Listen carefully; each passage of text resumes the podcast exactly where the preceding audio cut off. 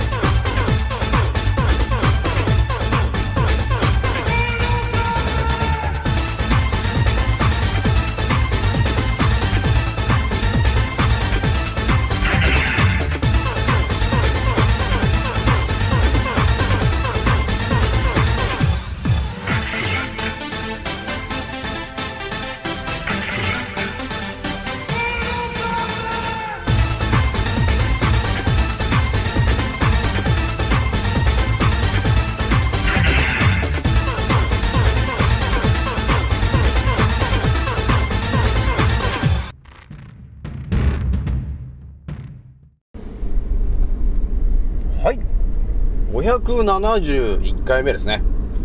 賢者の戦闘プログラム第471弾、始めさせていただきます。創造船オメガ号、宇宙一の免疫力マスター、青木丸でございます。今から話すことは、私の個人的見解と、おとぎ話なので、決して信じないでくださいね。はい、ではですね、今回ね、一発目にね、お伝えする内容なんですけど、昨日ね、えー、お伝えしております、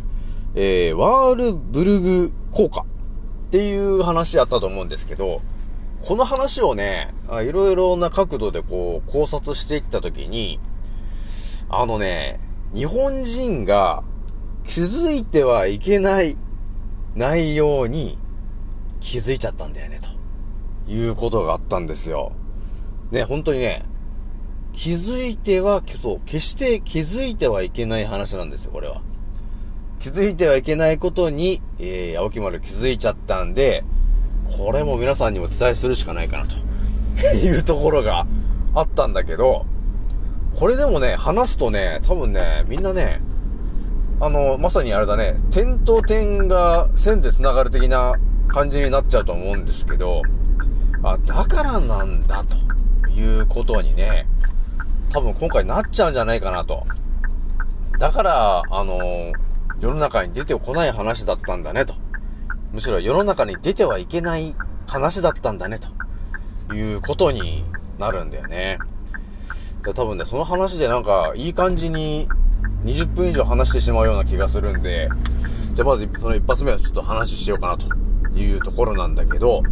ひとまずね、えー、私のアンカーラジオさんが、え本日、えちらっと見たときに、27,300再生超えをしておりましたと。皆さん聞いてくれてありがとうという感じなんだよね。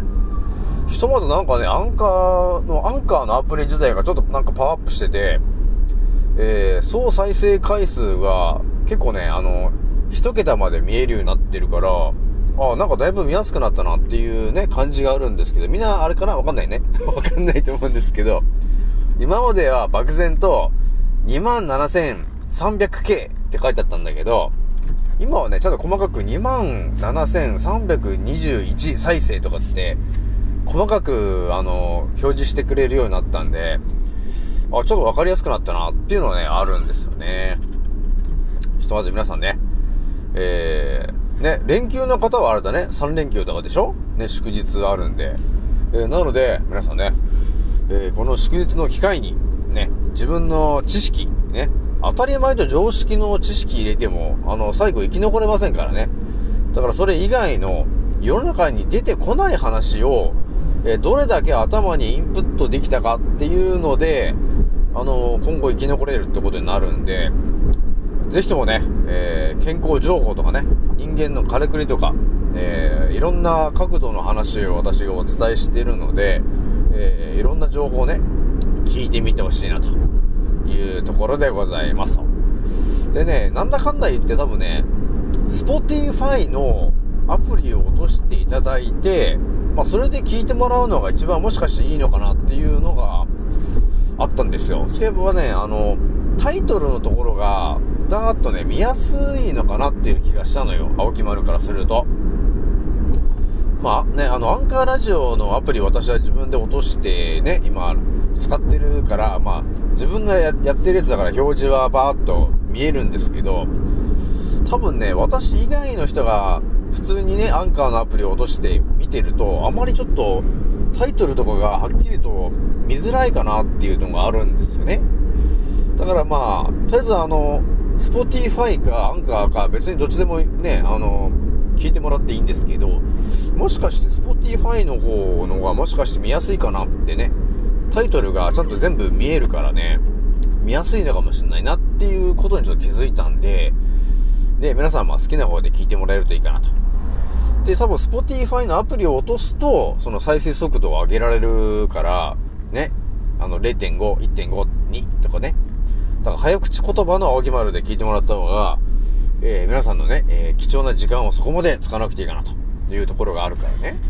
だから普通の速度で聞くっていうのもなんかもうね、もったいない。ね。なので、青木丸の1.5倍速ぐらいか、もう下手したら2ぐらいのスピードで、あの、聞いてもらえるといいかなという感じがあるからね。そしたら、たくさん聞けるじゃない？なので、それで、ちょっと皆さんね、えー、聞ける時に聞いてほしいなというところがございます。それじゃあね、えー、一発目の話ちょっとするんですけど、えー、ワークブルグ効果っていう話ね、昨日だかおとといだかしてると思うんだけど、これね、ちょっとこの話をもうちょっと詳しく調べていったときに、このオットワー、ワー、ワークブルグっていう人が、ね、え、この話をし始めてるのが、調べたらね、ほんと分かったのがね、1928年なんですよ。この話をし始めてるのが。だそれを考えた時に、いや、すげえ昔の話だなと。ね、まさに戦争中かと、ね、いうぐらいの話なんですよ。だそれぐらいの大昔ぐらいの時に、もうドイツのね、えー、その、医学の科学の人が、もうこの実験をしてるんですよ。発がんするその主要、その実験をしてた人が、もう見つけた話なんですよ。だから相当昔の話なんですよね。で、これを本当に世の中に出てこないようにしてたんだなっていうのが分かったんだよね。で、本当に、やべえ話だなっていう話なんですよ。この話がね。で、その、夫、オットーさんが何を言ってたかというと、えー、要するに、我々生き物がね、えー、低酸素状態に長期間置かれた時には、えー、細胞が、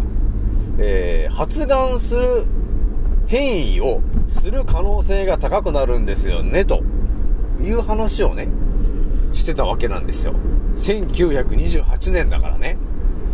だからこの話を聞いた時点で、えー、と、そんな昔にと。もう下手したら100年前かっていう話なんですけど、その時点でね、分かってたらもう多分ね、癌になる人いないんじゃないのっていうぐらいの話だよね。本当に、あの、分かってたらね。でもやっぱりそれを分かっちゃいけないから、ね、みんなで封印したんだよね。そんなわけないでしょ、つってね。っていう、あの、歴史があったんですよ。で、ここで、あの、青木丸が本当に見えてきてる話で、今このね、世の中、今当たり前の、まあ日本があるとして、いろんなこの、オペラの流れがあるよっていう話、過去からしてると思うんですけど、そのオペラの、あのどんなのがあるかっていうと、まあ、わかりやすく説明するとね、まあ、大衆を、ね、日本人が、まあ、1億2000万人いるんですけど、その日本人をね、いろんな方向に誘導するための、えー、お金をかけた、えー、なんていうのかな、えー、ものがあるわけ。その中の一つがね、減塩のオペラってものがあるんだよねって過去話してると思うんですけど、まあ日本人は1億2000万人ね、えー、いるんですけど、その人たちを、えー、減塩をすることによって健康になるんだよねと。ね。あの、減塩をすることによって血糖値が上がらなくなるんですよと。だから健康になるんですよと。なので、ね、あの、減塩をしてくださいというね、えー、オペラと呼ばれてるものがかけられてるから、ね、メディアさんでテレビの力によってね、暗示がかかってるわけなんですよ、我々に。あと医者もそういうこと言ってくるから、ね、あのー、暗示かかってるでしょ？だそういうことをやることによって、え我々にはですね、まあ一つ目で言うと、減塩のオペラっていう、えー、暗示がかけられてるわけ。ね、我々は。そういう形でいろんな暗示がかけられてるわけ。あの、メディアによってね、テレビによって、えー、あ、そうなんだ、健康になるんだっていう感じで、えー、皆さん信じて、えー、いろんなことを刷り込まれてきてるっていうオペラが、ものすごい数あるんですよ。だそれらがですね、要するに当たり前と常識という形で我々に刷り込まれてきてる嘘情報なんだよね、ということがあるわけなんですけど、その中でね、えー、いろんなこう、対人、大衆をね、誘導するものの中に、ね、あると思うんですけど、糖尿病というものがあるんですよね。ね、あのー、もう、日本人には多分すごい人数の糖尿病の人がいるんですよね、という話が出てるじゃないですか。そういう風な話を聞くと、あ、糖尿病ってのはそんなやばいんだ、やばい病気なんだっていう暗示がかかるんですよね。だからあんまり甘いもん取っちゃいけないなっていうような話になるんですけど、でもその詳しいところってあまり教えてもらってないんだよね、というところが実はあるんですよね。で、こういう話が、あのね、全部繋がることになる話をするとね、えー、最近、まあ、さっき話した通り、生き物というものは、低酸素状態が長引いたことによって、発がんする可能性が高くなるんですよね、と、えいう話をもう少しわかりやすく言うと、ね、低酸素状態をずっと続けていると、要するに、ね、低酸、本当ね、本当のことを言うと、えー、我々の細胞は、えー、生命のプラーナと呼ばれているものを鼻から吸って、ね、その鼻の中の副鼻腔のところで、一酸化窒素というものに変わって、それが肺の中に入りますと。で、それが肺のハニカム構造によって、増幅されて全身の血液から、えー、ミトコンドリアに到達し、エネルギー源となってるんですよね。というのが、本来の生き物のえー、エネルギー源なんですよ。ね、本来のミトコンドリアがエネルギー源としてるのは、酸素イコール生命のプラーナと呼ばれているもので、エネルギーを得てますというのが、えー、真実の本当の我々生き物が、えー、エネルギーを、え吸収する流れなんですよ。で、それがね、それが本来の流れなんですけど、え、我々生き物はですね、低酸素と呼ばれてるものが長く続いた時に、その一酸化窒素と呼ばれてる、まあね、まあ酸素と呼ばれてるものが、えー、低下して、ずっと低下した時に、細胞がね、変化しない、変化してしまうんですよ。それは、糖質を、えー、吸収してエネルギーに変えるというえー、エネルギーの吸収する方を、えー、体が変化して、そっちの方でエネルギーを供給しようとするわけなんですよ。だからそういうものに変化しちゃうわけなんだよね。イコール、糖尿、糖尿病になるんですよね、ということになるでしょ？ということはですね、と。ある程度この、ね、奴らが日本人に何を、えー、やろうとしてるんですかというところが、なんかちょっとはっきりと、なんか見えてきてるねっていうことがありませんか？ね。えー、あの、ブドウ糖液糖とかね、加糖ブドウ糖液糖と呼ばれてるものが、ね、あの、コカ・コーラとかね、えー、飲料水とか、えー、あとは、だしとかね、とケチャップ、マヨネーズ、ドレッシング、至るところに、その、加糖ブドウ糖液糖とかね、ブドウ糖液糖と呼ばれてるものだったり、えー、スクラロースだとかね、ね、えー、そういう、甘味料ですね。人工甘味料的なものが、えー、含まれてるよね、と、えー、いうことがあるよね。それはもう当たり前に炭酸飲料なら何でもかんでも入ってるよね、というところがあるんだけど、これらっていうのは一体なぜ入ってるんですかという話があるじゃない。ね。ここで見えてくるのが、ね、もうなんか話がもう最後繋がっちゃうわけなんですよ。なんで飲料水とかね、ね我々が一番たくさん飲むもの、ね、そして液体状なんで、ものすごく体に吸収されやすいものの中に、ブドウ糖液糖とかね、加糖ブドウ糖液糖と呼ばれてる糖質のものが入ってるんですかと。なぜ飲まされてるんですかと。ね。当たり前のように。そして、だしとかケチャップとかマヨネーズとかドレッシングにまで入ってるよねと。じゃあなぜ入ってるんですかって言われたら、わかりますよね皆さん。じゃあはっきり言ってみましょう。ね。日本人を発がんさせるためにやってるんですよねと。と、えー、言わざるを得ませんと、えー、いうことになったんですよね。だからそういうことなんだなっていうことに、なんかね、頭の中でこう全てこう並べたときに、あ、あ、だから、ブドウ糖液とか入ってる、ね、ものが、この日本でめちゃくちゃ大量に作られてるんだな、ということになったんですよ。ね、だから、よ、二人に一人が癌になるって言われてるこの日本でですよね。で、癌になる原因がなんかよくわかんねえとかなんとかって言ってるけど、結局、癌の餌っていうのが糖質なんですよねっていうことはもうなんとなくもう分かってるね、みんなね。なんでじゃあ糖質が、ね、癌の栄養なんですかって調べていったら、さっきのね、え、ワークブルグ効果にまさに直結するじゃないですかと。ね、生き物が低酸素状態を長期間続けた時に、要するにエネルギーのね、その、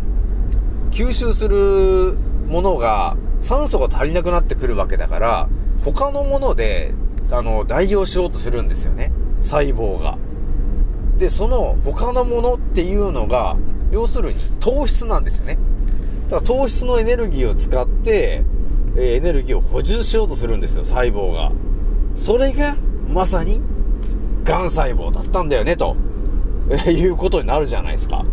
だからもう、なんかここでもう全てがもう繋がったと思うんですよ。えなので、我々はね、二人に一人が癌になるように、ブドウ糖液糖と呼ばれてるものを大量に取らされてるんですよね、ということに直結したんですよ。ね、だって、ね、口から、それはブドブドウ糖液糖と呼ばれてる果糖をね、大量に飲んでればさ、発がんする細胞が多くなるじゃないですか。どんどんどんどんだって飲むわけだから。ね。だからみんな癌になってるんだよね。っていうことになったんですよ。ね。まあこれでも、いろんな原因の中の一つなんだけど、これまさにドンピシャなんだよね、というところになったんですよ。ね。だから、ブドウ糖液糖とか、加糖ブドウ糖液糖と呼ばれてるものを大量に飲んでると、発がんする餌をただ飲んでるだけなんだよね、ということになるわけ。そして、低酸素状態。だからマスクしてるよねって昨日話したと思うんだけど、マスクしてますよねと、今。だから、余計発がんする状況に持ってこさられてんですよね、という風に感じざるを得ませんということになったんですよ。だからこれ、この話を聞くと、みんなもある程度こう、なんか全てのこのね、えー、点が、えー、線で結ばれて、あ、だから、二人に一人が癌になってんですねっていうことになったと思うんですよね。そしてあれでしょ？だって、まあ、食品添加物もそうですけど、まあ、遺伝子組み換えのね、食べ物とかも全てそうなんだけど、結局、遺伝子が変わっちゃってるものっていうのは体に良くないじゃん。ね。だそういうね、えー、悪いものを取ってるんだから、それは癌になる可能性が高いよね、ということですよね。だからマスクして、低、低、低酸素状態にすると。そして、ブドウ糖が大量に入ってる飲み物とかね、えー、出汁とかを取ってるものを大量に飲まされて、えそして遺伝子が組み換えられてる、え食べ物を食べることによって、変異した食べ物なんで、やっぱりね、腸でダメージを受けるんですよね。えということになり、えそういうものが全てミックスされた時に、どう考えても発がんするものを食ってるんで、それは発がんするよね、ということになるよね。えそして、あのー肥満とか太ってる人っていう人がいると思うんですけど、そういう人たちって結局、糖尿病になってる人が多いと思うんですよ。それはどういうことかというと、本来の細胞っていうのは、酸素、要するに生命のプラーナと呼ばれてるものを鼻から吸って鼻の中の、え、副鼻腔のところで一酸化窒素と呼ばれてるものが練り込まれて肺に入っていくよねと。で、それで肺のハイニカム構造によって、えー、全身に、あのー、数倍になったものが、えー、供給されて生きてるんですよね、という話してると思うんですけど、糖尿病になっちゃってる人っていうのは、その、やっぱりね、低酸素状態が長時間続いていること、プラスアルファ、えー、加糖ブドウ糖液糖とかね、えブドウ糖のものを大量に取ってるがために、細胞が、えー、生命のプラーナを使って、え、エネルギーを供給する形から、徐々に、加糖とかを取って、エネルギーを、えー、要するに、そこでエネルギーに変換するっていう方向に、細胞がシフトしていってる状態が、まさに糖尿病という状況になってるんですよね。イコール、細胞が変異、変異してるわけ。なので、代謝が悪くなってるんですよね、と。いうことになってるから、だから太るんだよね、ということになるわけよ。ね代謝が悪くなってるから。それは細胞が本来の動きをしてないっていうことになるんだよね。イコール、酸素で動いてるんじゃなくて、糖質で動く体になっちゃってると。いうことになってるから、代謝が悪くなってる、イコール太る。っていうことになる、イコール糖尿病。っていうことになってんだよね、ということになってるわけなんですよ。なので、えー、今、ぽちゃっと太ってる人がいますね、と言ったら、なんで太ってるの？って言ったらもう一言でお伝えすると、えー、体の中の細胞が、えー、酸素をね、ミトコンドリアが酸素を供給して、ね、その、えー、ATP と呼ばれてるね、エネルギーで生きてた細胞たちが、え少し変、変異をして、過糖で動くように細胞が少しシフトしてる状態が、代謝は、代謝が悪くなってる状態、太ってる状態、なんだよね、ということになってるから、太ってる人っていうのは、要するに、細胞が過糖でエネルギーを補充するような形に細胞がシフトしていってしまってる状態なんだよね、ということなんですよ。っていうことにね、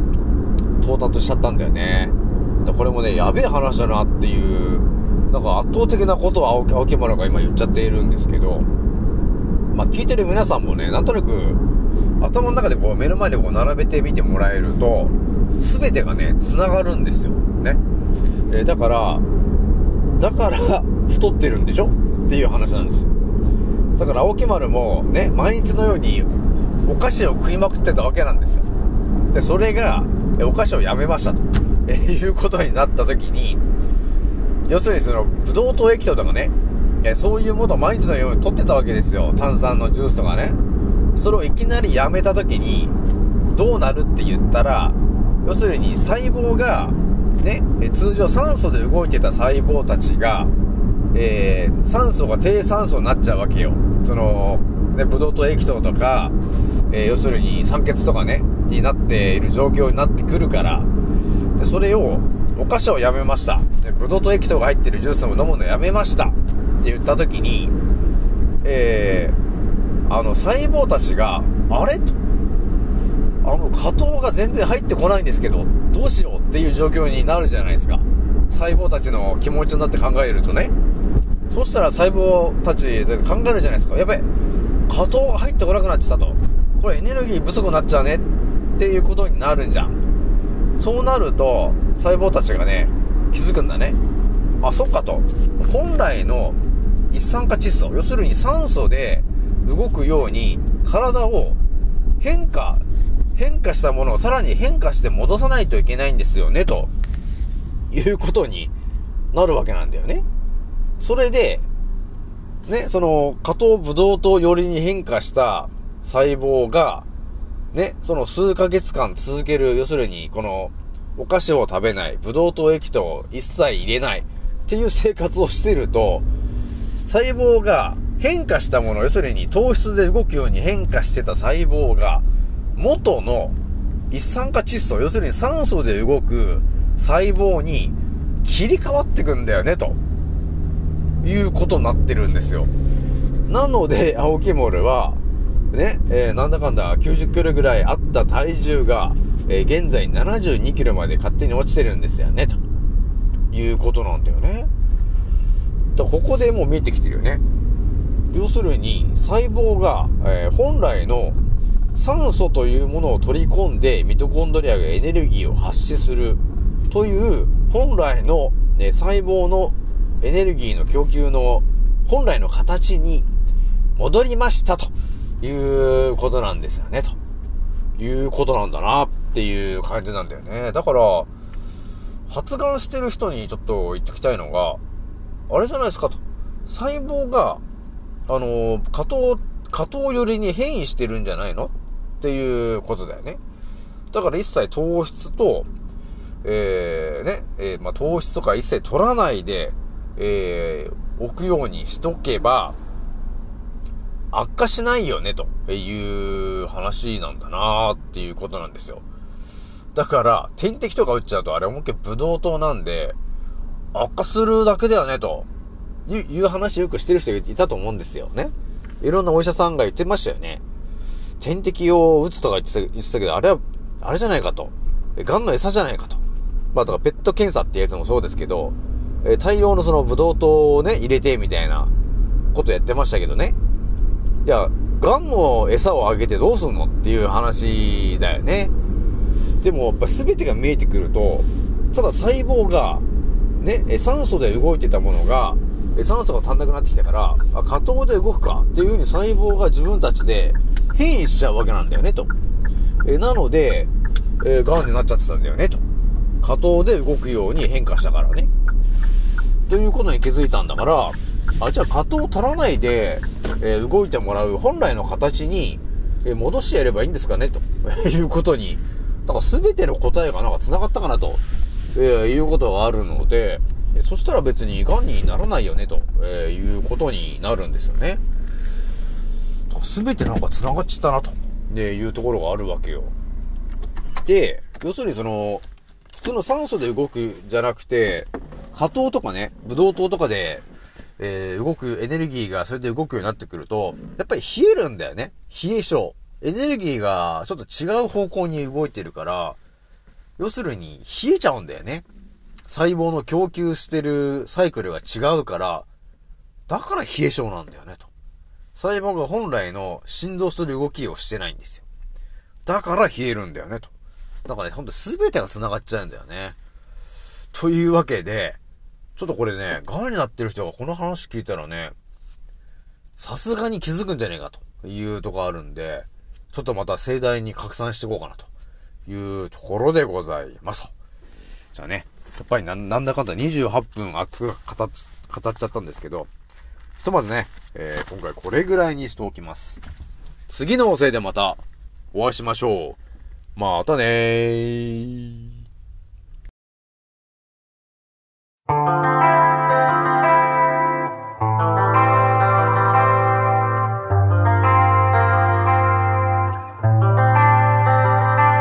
So follow me つも鏡の中にあなたにいつか見た君へ。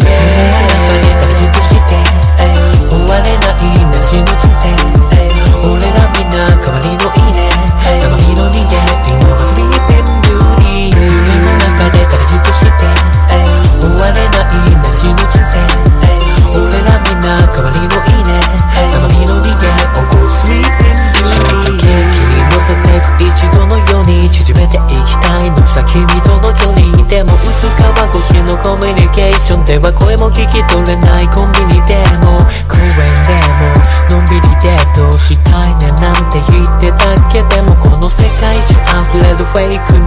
ニュースのせで街に流れてるブルー俺ら台本なしで繋がった中 like a live on direct この先だってまだまだ感動したいでも反応しない眠りの森の美女腰割らせる内面たとえ0.01でも生じゃないなら合わないピーチものにしたいビーチならスキルでしょ突き抜けよう君の寝床に忍び込むぶしつけも